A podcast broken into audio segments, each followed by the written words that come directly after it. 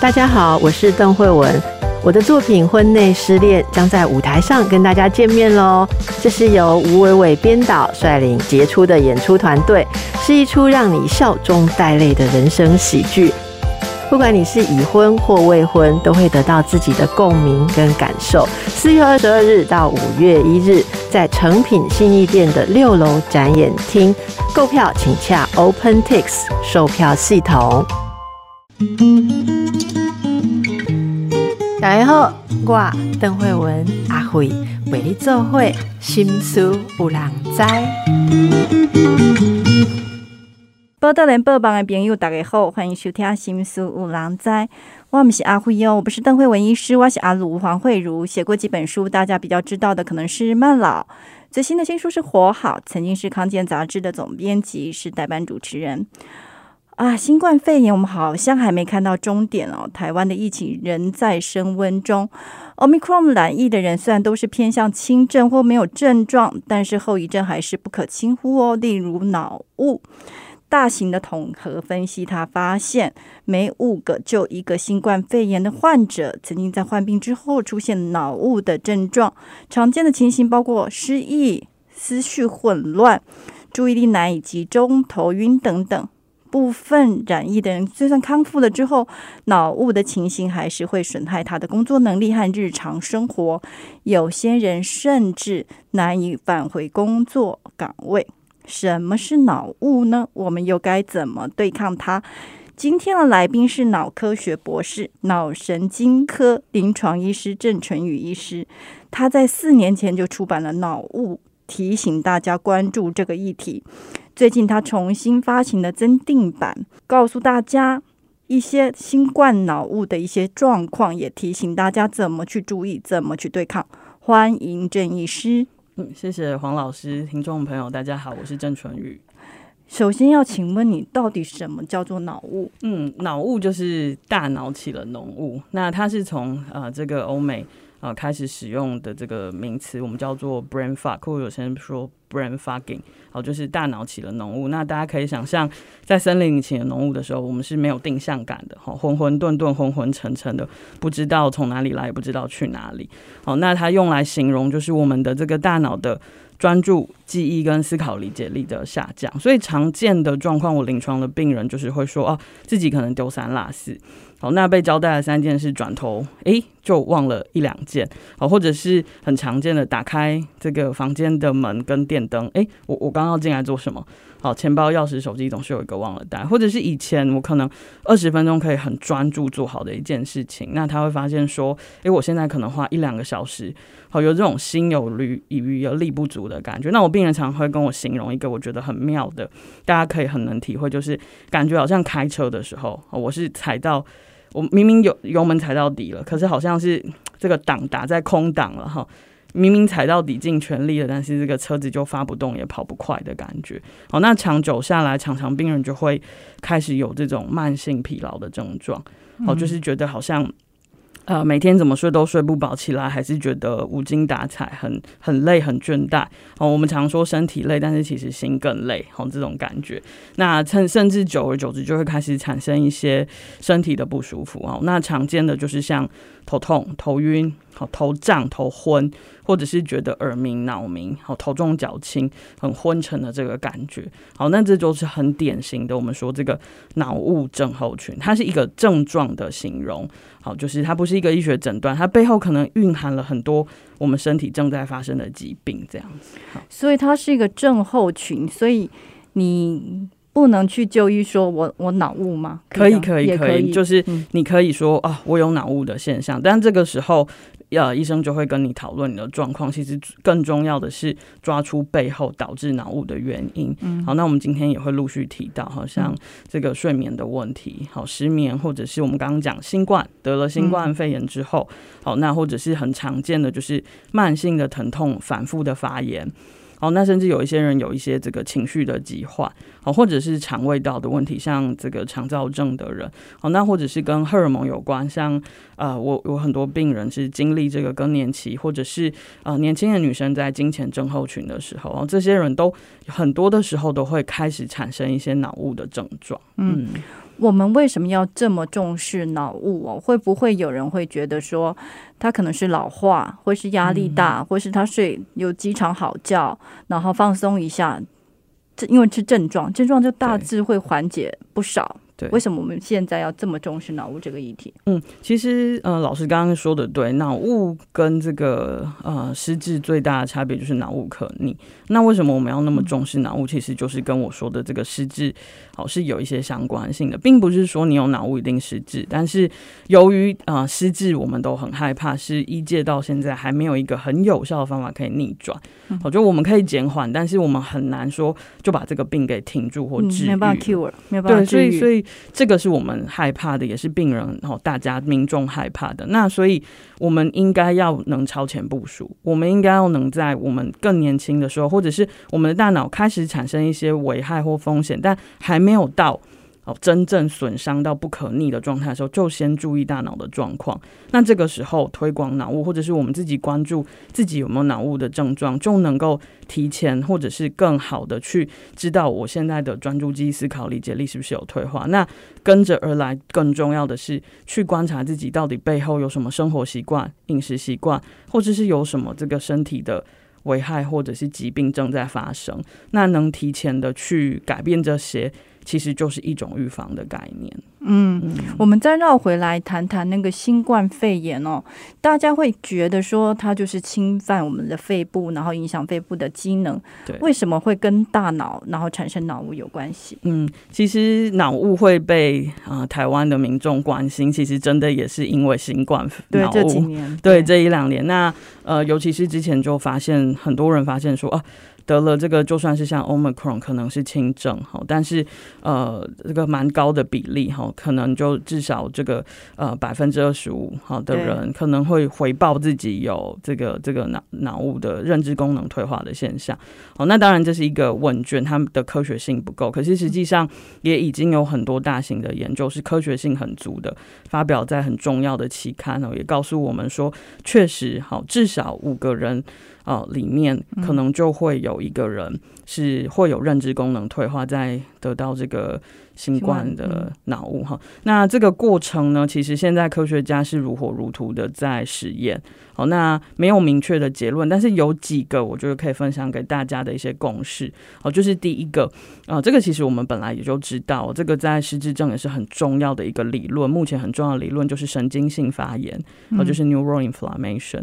那这个东西就是，呃，我们可以想象，我们身体会发炎。嗯，好，红肿、热痛或者是慢性的疼痛，这是可大家可以想象。但是我们发现，在很重大的感染，哈，比如说像新冠的感染，哦，或者是说这个慢性反复的感染的状况之下，其实这个发炎的反应会跑到我们的大脑神经系统，产生神经性的发炎。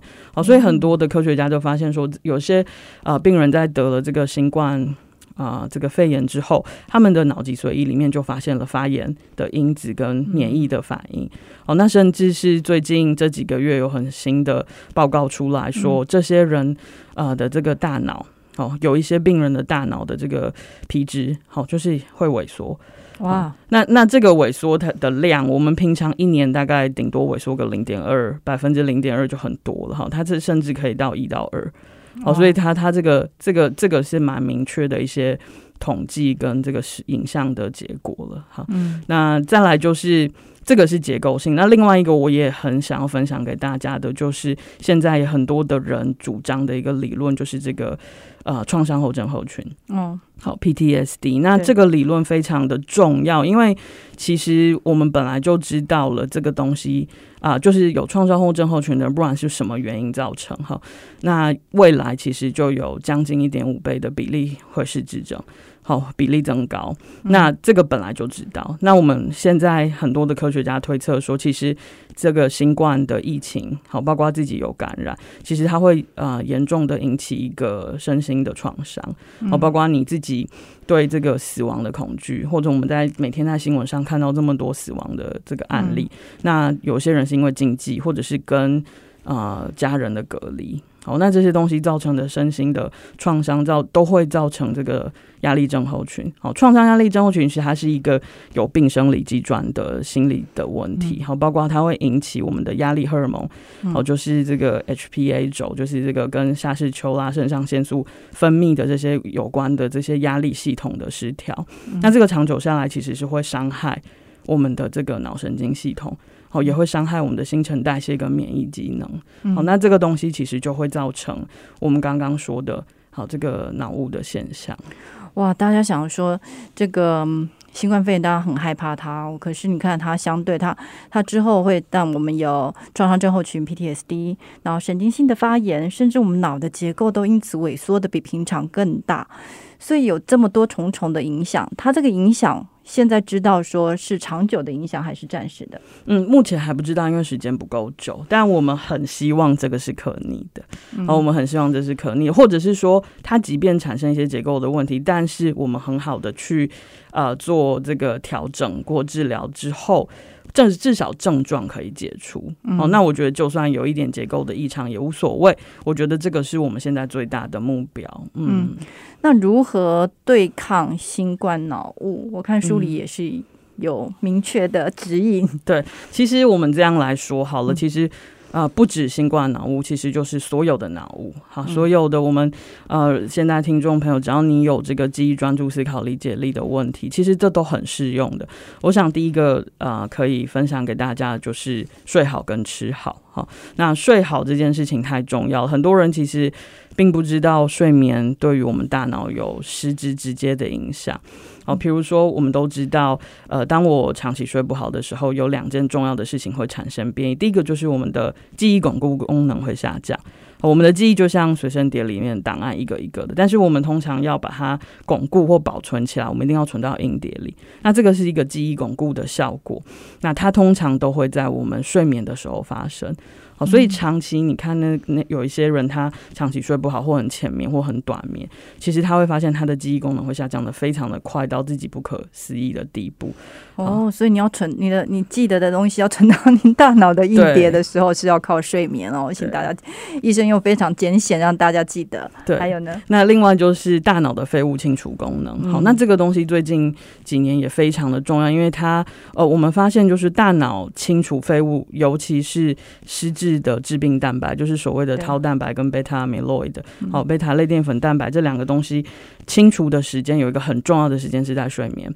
在睡眠的时候，呃，这个我们可以想象，我们这个清大脑清除废物很像是这个通水管了哈，就清道夫通水管。这个时候，那个呃，这个通水管的能力会特别的强烈。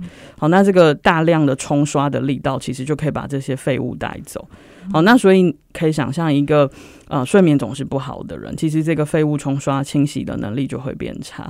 好，那这个也有一个有趣的实验，我可以跟大家分享。其实啊，他是坐在三十到六十岁的人，他只是一个晚上，就是科学家让这群人一个晚上不睡，三十六小时不睡，他们去抽他的那个脑脊髓液里面去测他的那个失智蛋白，就发现量至少增加百分之三十。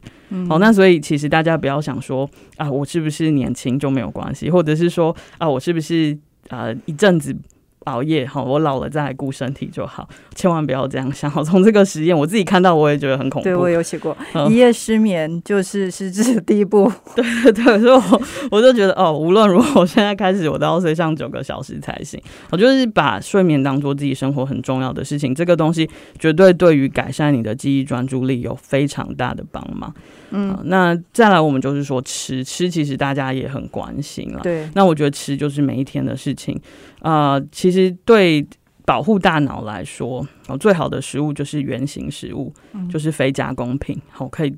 很直接的这样简单的说，那尤其是这个优质蛋白，我们就要少吃加工肉品。虽然加工肉品都很好吃啦，我自己也很喜欢嘛，就是火腿啦，还有热狗、香肠啦，培根、培根、腊肉，台湾人很喜欢吃。那这些东西都好吃，但是这些东西都是加工肉品，一定要少。好，那再来就是我们推广就是深绿色蔬菜、全谷类。好，那再来有一个很重要的实验，也是最近这一两年重要的实验，有关酒。好酒其实这个很多争议，很多人都觉得不晓得该拿酒怎么办。不过呃，这个这个这一两年更新的实质指引，其实已经很明确的把酒精的伤害放进来了。好，那呃建议就是小酌，那量多少呢？给大家一个大概的概念，二十一个酒精单位，哦，每一周少于二十一个酒精量，这就是相当于小于两瓶的葡萄酒了。一周我看到是说一周小于两瓶葡萄酒，不过你里面也提出了台湾政府这边的建议，对，我看到非常的恐怖，这样就已经不行。对，就是啤酒，一瓶而已。对对对，就是男生女生都差不多啦。那我觉得就是大家就把这个放在心上，就是说，哎，小酌是可以的，但是不要把这个无限上纲的当做一个很重要的乐趣。我对我觉得它应该可以帮助，就是当做你聚会的时候。放松，朋友之间的欢乐，它不应该成为你每天无论你舒压或是助眠的东西。对对，我觉得这很重要。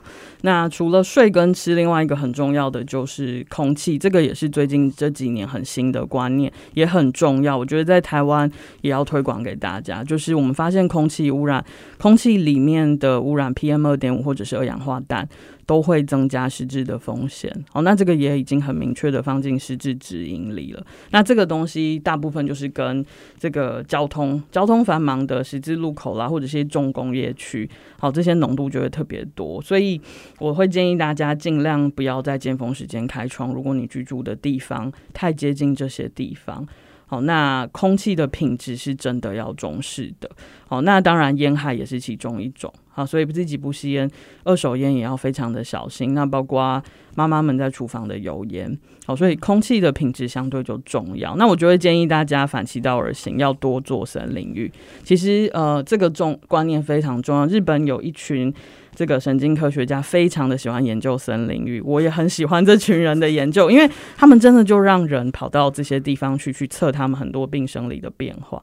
好，那现在已经发现，就是呃，这个接近大自然，好，一定的时间规律的接近，其实是可以平衡自律神经，好，那也可以增加我们的这个放松。还有压力的伤害，那反刍思考就是所谓的 rumination，就是我们台湾人常说的钻牛角尖啦，对，也会下降。光是这一点的下降，就可以解救很多人了。好，那其实这个能够缓解非常多的焦虑、紧绷，增加睡眠的品质，这个就能间接的改善脑雾，很重要。欢迎回来，波德联播帮新苏郎，在我是代班主持人阿如黄慧茹，在我们现场的是脑科学博士、脑神经科临床医师郑全宇医师，他重新发行增订版脑雾脑退化自救预防失智，脑科医师教你大脑重置，提升专注、记忆、思考三大脑原理。最近的书的副副书名都非常非常的长。刚刚有些呃，郑医师提到了一些议题，然后跟我们实际的生活也会非常的相关，然后大家都会可能会引发一些其他的兴趣，或是说，例如说。嗯，我们都知道那个 PM 二点五或是空污的问题，现在跟很多问题都有关，例如说心血管疾病，或是刚刚郑医师讲到，啊，认知功能、脑的损伤也会有关。可是我们一方面又会觉得去户外运动也是对身体好的一些状况，那是现在就会形成一个两难，嗯，就是说我应该如何去保持运动习惯，它当然对身体好。但是我们可要如何去避掉那个空屋的危害？嗯，当然最佳最佳的就是到没有空屋的地方运动。但是因为大家现在很难，所以像我自己是在家里摆一台这个这个跑步机。哦，那我就对对我主要是方便了，那我我就比较不担心这个问题。那如果真的外出，因为其实戴口罩运动是一个方法，不过这个也有很多这个这个呼吸跟二氧化碳的议题啦，哈，不是每一个人都适合，或者是每一个人的运动量都适合，这个也要小心。所以我觉得大家就是在做运动的时候，还是要很小心，就是你会不会一面吸了很多的空气污染，哈。嗯嗯，刚刚还讲到一个，也会觉得很有趣哦，就是我们人会钻牛角尖，就是会有反刍，嗯但是没有想到去接近大自然或者去森林域，竟然会让你这个钻牛角尖的这个原本脑的那个习惯，它可以被改变或是减缓。为什么会这样子？有一个说法是说，当我们接近大自然，哦，大自然的东西就是非人工的这个环境，哦，不管是我们眼睛看到或耳朵听到，或者是气味我们闻到的是自然的东西的时候，我们的这个空间感跟时间感会比较消弭。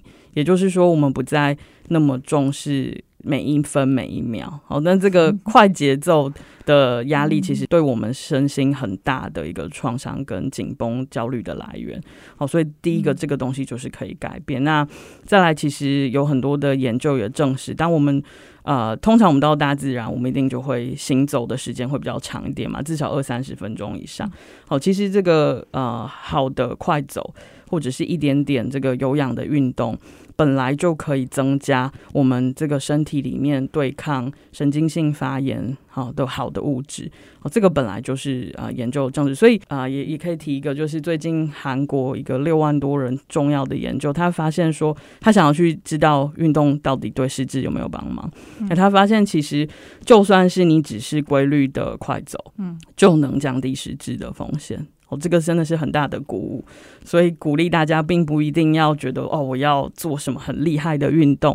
其实你只要起身，每天规律的快走，好养成一个固定的习惯，这个就对大脑可以有保护的作用。好，科学研究是这样跟我们说的。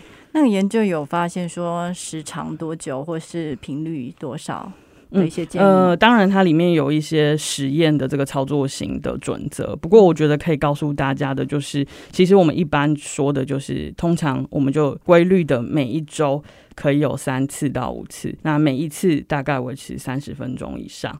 呃，原则上就是大家记得是规律的，不用一次很大 我有时候病人就是久久没有运动，然后我跟他聊完之后，突然隔天来就剃洗退这样，心革面，对就对对觉得说我要开始运 动，然后突然就变假日运动员。对对对，其实其实这样不不一定会比较好哦。当然可以开始动很好，但我鼓励大家就是轻微的就好。好，那但是是规律的，而且是呃有一定时长的。好，这个其实真的养成一个呃这个终身的习惯是比较重要的。持续性的积累真的是比你就是一次的爆发还重要。你要变成说运动要变成你一辈子的习惯。对对对，嗯刚刚有讲到说那个森林域接近大自然，可能多数人假日也许可以多接近哦，平常可能你多少只能去接近你家附近的公园，这样也有效吗？可以啊，可以啊，嗯而且呃，我们就比如说晚餐后也可以，或者是呃早上早一点，看你是早鸟还是晚鸟哈。你有自己的生活习惯，那避开这个交通尖峰时间，出去走一走，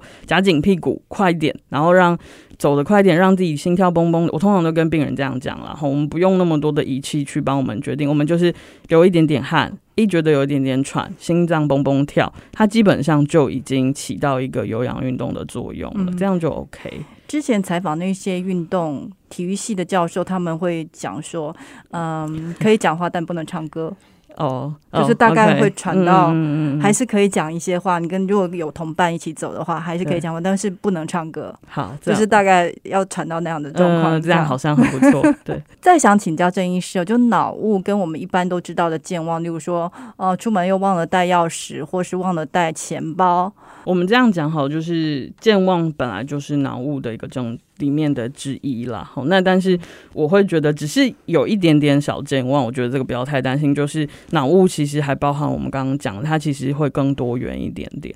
好，包括这个专注力、思考、理解力的像，或者是身体开始产生疲劳，或者是一些身心的这个症状，好像头晕、头痛啦，好耳鸣、脑鸣等等。所以只是有一点点小健忘，就是偶尔忘记一些东西，哦，这个不要太担心啊，这个就没有什么。但是如果我刚刚讲的很多的症状你都有，那书上其实有个量表可以稍微填一下。嗯那呃，就是，但是大家可以想象，就是诶，症状开始比较多元了，而且这个时间蛮久的，比如说三到六个月都没有比较好哈，那这个就小心一点。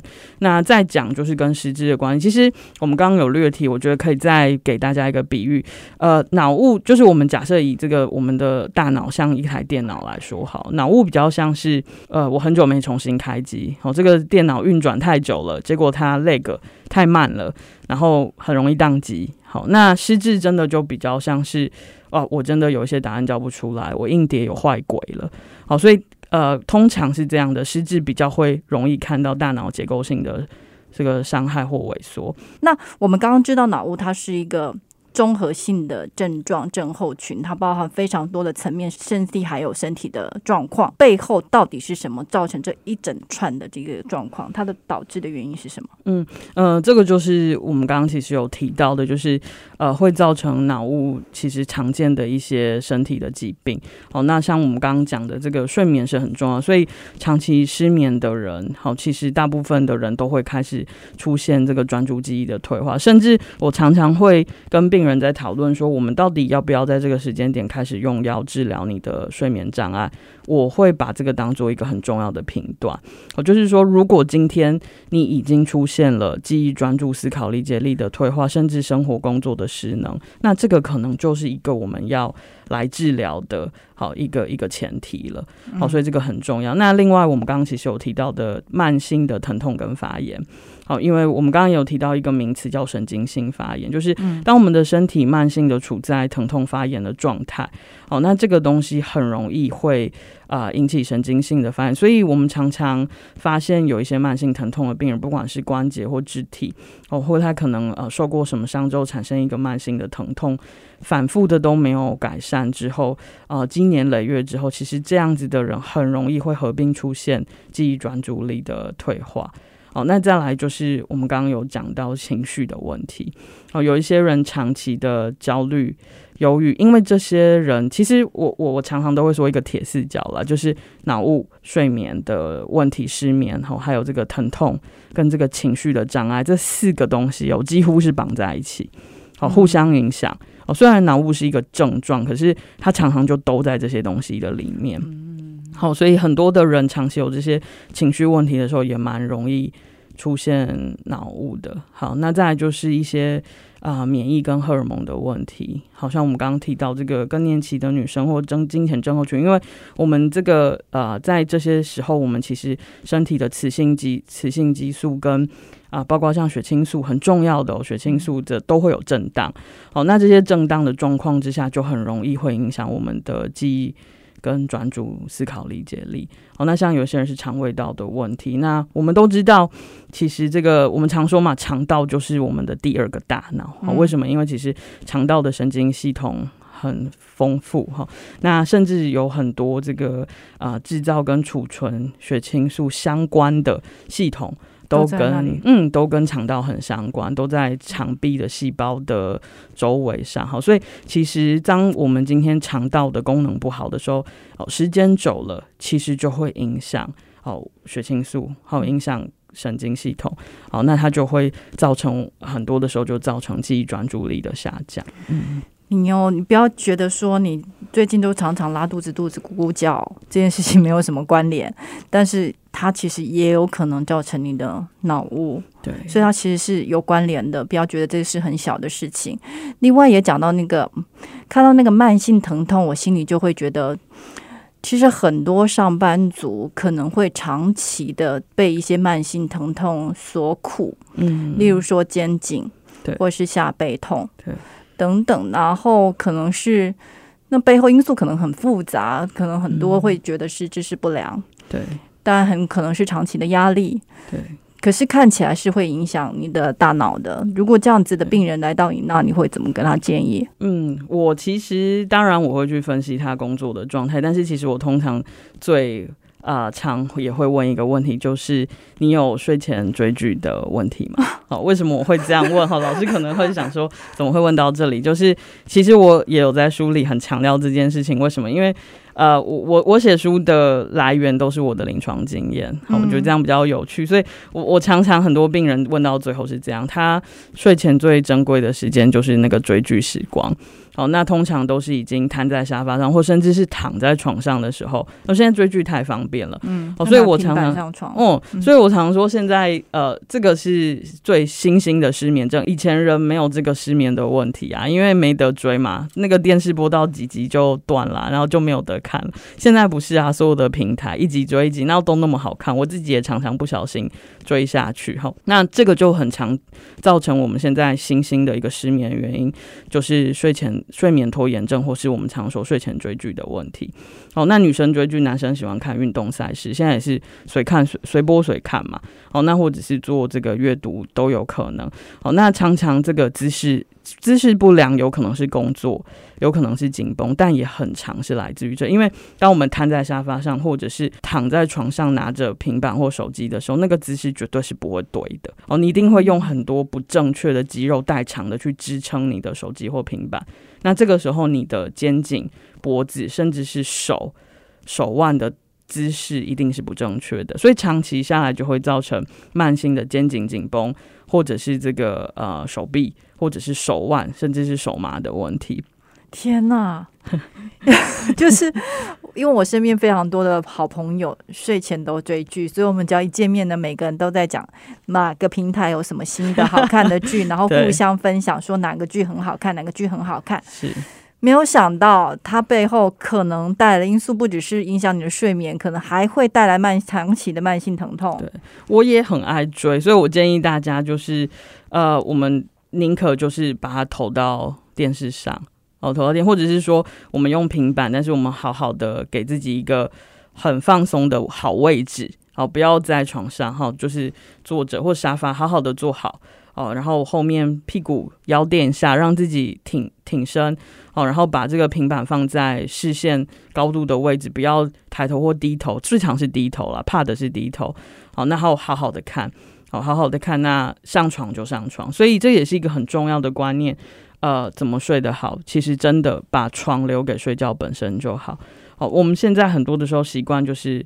床用来做各式各样的功能，好，我们在床上聊天、用电脑、看书、追剧，好，那久而久之，其实我们的身体会失去，呃，躺到床上就是放松的这个反射，这个是很重要的，这个是呃我们在呃做这个睡眠的卫教时候非常重要的一个观念哦，甚至我现在都会觉得要更严格一点，把卧房。当做睡觉的地方，不要在卧房里做所有的事情。所以手机、平板不能拿进卧房的意思。呃，我有的时候会跟病人说，你干脆就把充电都放在外面，好，放在外面这样。那那，但如果你自制力很好，哈，就是你不会这样无限的追下去，或者是你很注意，那就没有关系，哈。欢迎回来，波德联播帮新书五郎在哇西阿卢黄慧茹是代班主持人。今天在我们现场的是脑科学博士、脑神经科临床医师郑纯宇医师。他最近重新发行增订版《脑雾》，很长的复书名《脑退化自救预防失智》，脑科医生教你大脑重置、提升专注、记忆、思考三大脑原理。我们听下来就会发现，说睡眠。很重要哦，就是它可以帮你巩固记忆，然后清除脑废物。但是现在实在太多人都睡不好了。刚刚讲到说，连你睡前有非常多的因素啊，睡前追剧或者睡前你还是在面划手机，这当然还是会影响你的睡眠。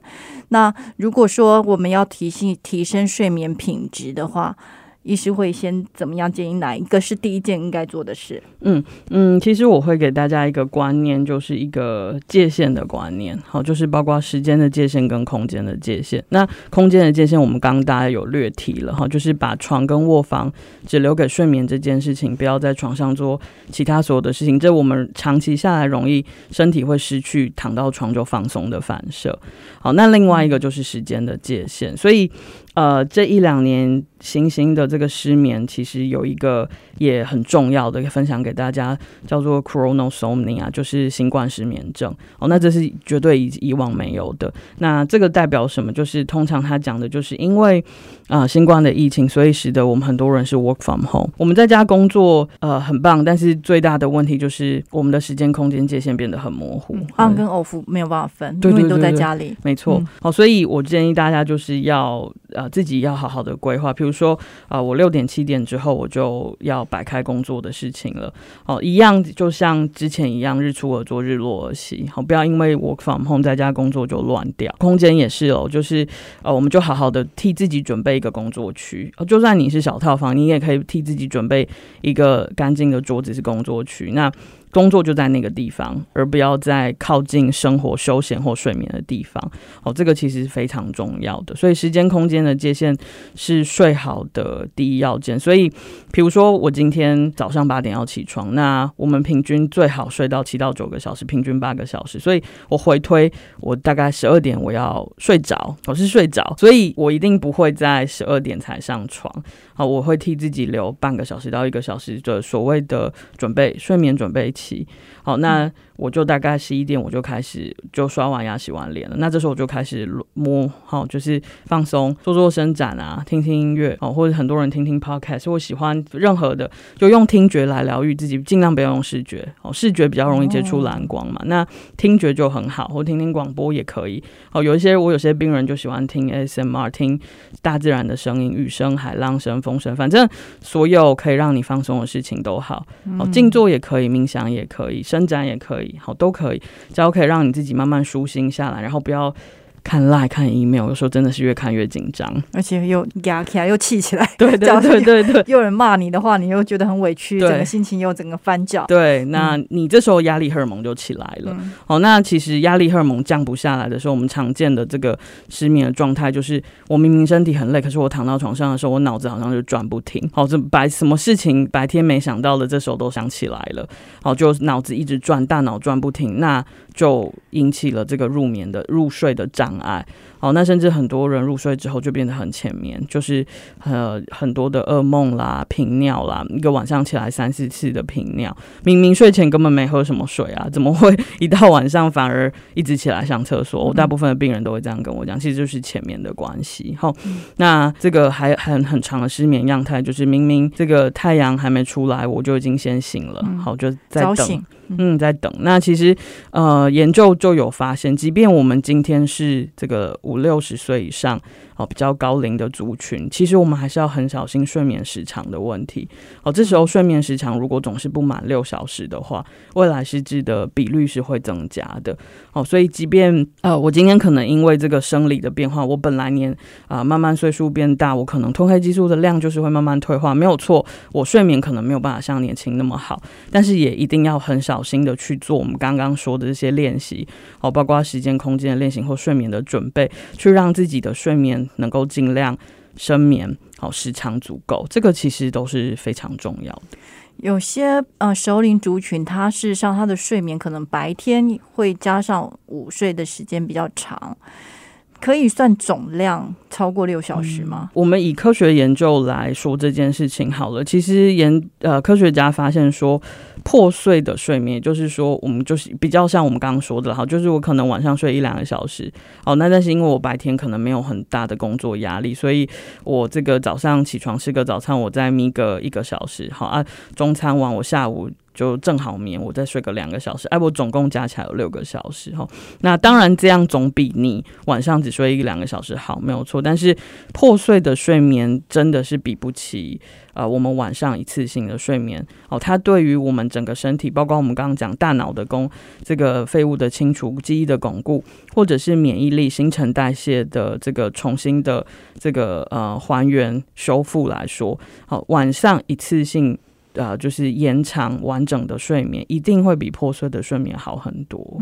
我想大家都有这样的经验哦，就是你没有半夜起来上厕所，或突然醒，中途觉醒，然后可以一觉到天亮，那个起来的那个神清气爽的感受。大家应该都还是记忆深刻，所以还是要为了你以后不要失智，也为了你更好的生命品质，真的医生讲的都要听哦。就是把你的那些追剧呀，或者是一些各种的坏习惯，尽可能的尽自己的能力把它改掉。你的睡眠品质提升的话，枕头应该怎么去选，怎么使用？嗯，其实刚刚洪老师提到这个，我就也很有同感，因为我病人也是会跟我讲说，买了那个六七十万的床，这样就很惊人，吓到我。可是还是说。不好。我们在讲这件事情之前，我还是先提，就是其实要睡得好，很重要的是心安不安定。然后有时候真的不是床好不好，哈，有些人睡在木板上，他也可以睡得很好，很放松。哈，所以其实睡得好的第一件事情是你心安够放松。好，其实身体累加上够放松，一定睡得着。通常我们现在的问题是身体够累了，可是我的心不安定，我很焦虑紧绷。好，这个是最大的问题，所以我没办法好好的睡觉。那当然，呃，其实大家就就也很常问我这个枕头跟床的问题，我基本上都会建议大家，其实通常这都不是主要的来源问题。好好，但是如果都是你心不 安，对对对，其实通常真的不是枕头啦。那如果我们真的要说的话，其实枕头很简单，你就是躺上去的时候，你的这个枕头的高度是适合你。哦，然后那就是说，你不要太高的时候，就是你你可以观察到你自己这个下巴会有点顶到胸口，这就太高，这样不好。哦，那太枕头太低的时候，就是你就是头仰天嘛，所以你的下巴是会仰天花板的，这个也不好。所以就是呃，适合的高度，然后是垫到脖子跟啊这个肩颈，哦，就是也不要太高，就是也不要太低。那那个就是可以支撑你的脖子，对对对对。脖子没有往上扬，也没有往下压的状态。对，那就是这样子的话，通常就会是适当的。所以，其实老实说，我们一般枕头躺起来，通常是没有问题的啦。嗯，所以你一直怪枕头让你睡不好，其实是你。心不安定，然后没有办法放松，会其实才是主要的原因。对，所以很多人说，为什么我呃反而睡起来全身都在痛？哦，有的时候真的不是床的原因，不要怪床，其实是因为你硬邦邦的躺在软软的床上，你当然会很痛，哦因为你整个身体都没有放松。